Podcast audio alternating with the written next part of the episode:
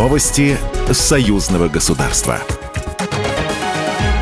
Здравствуйте, студия Екатерина Шевцова. Пресс-секретарь президента России Дмитрий Песков заявил, что российский лидер Владимир Путин не намерен менять позицию по размещению тактического ядерного оружия на территории Беларуси после негативной реакции стран Запада. Планы России такая реакция, безусловно, поменять не может. Президент все объяснил в своих заявлениях, которые он сделал в интервью в субботу. К этому добавить нечего, сказал Песков журналистам.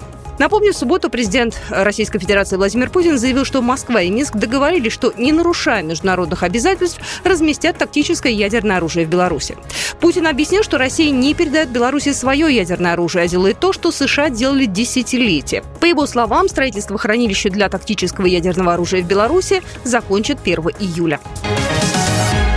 Выполнение союзных программ и совместные проекты в области космических исследований и микроэлектроники обсуждают сегодня главы правительства России и Беларуси Михаил Мишустин и Роман Головченко на заседании Совета министров союзного государства в Москве. На заседании обсудят выполнение основных положений договора о создании союзного государства на 21-23 годы и 28 союзных программ, итоги развития российско-белорусского торгово-экономического сотрудничества в 2021-2022 годах. Ожидается также принятие решений, направленных на дальнейшее углубление интеграции в союзном государстве. После Москвы белорусская делегация, как ожидается, направится в Волгоградскую область для обсуждения вопросов наращивания белорусского экспорта и реализации совместных проектов. Заседание Высшего Госсовета союзного государства, по данным белорусской стороны, предварительно запланировано на апрель-май.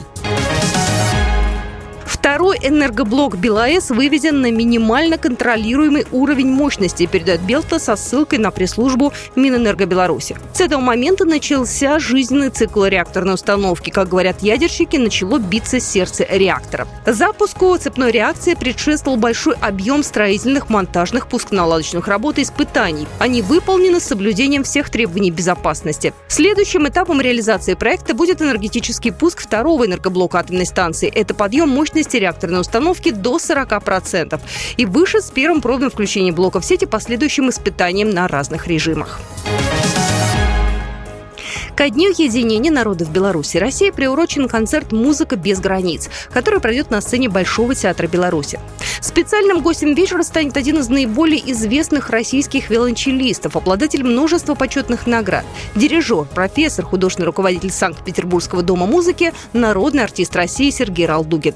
Концерт организован при содействии Постоянного комитета Союзного государства. Программа произведена по заказу телерадиовещательной организации Союзного государства. Новости союзного государства.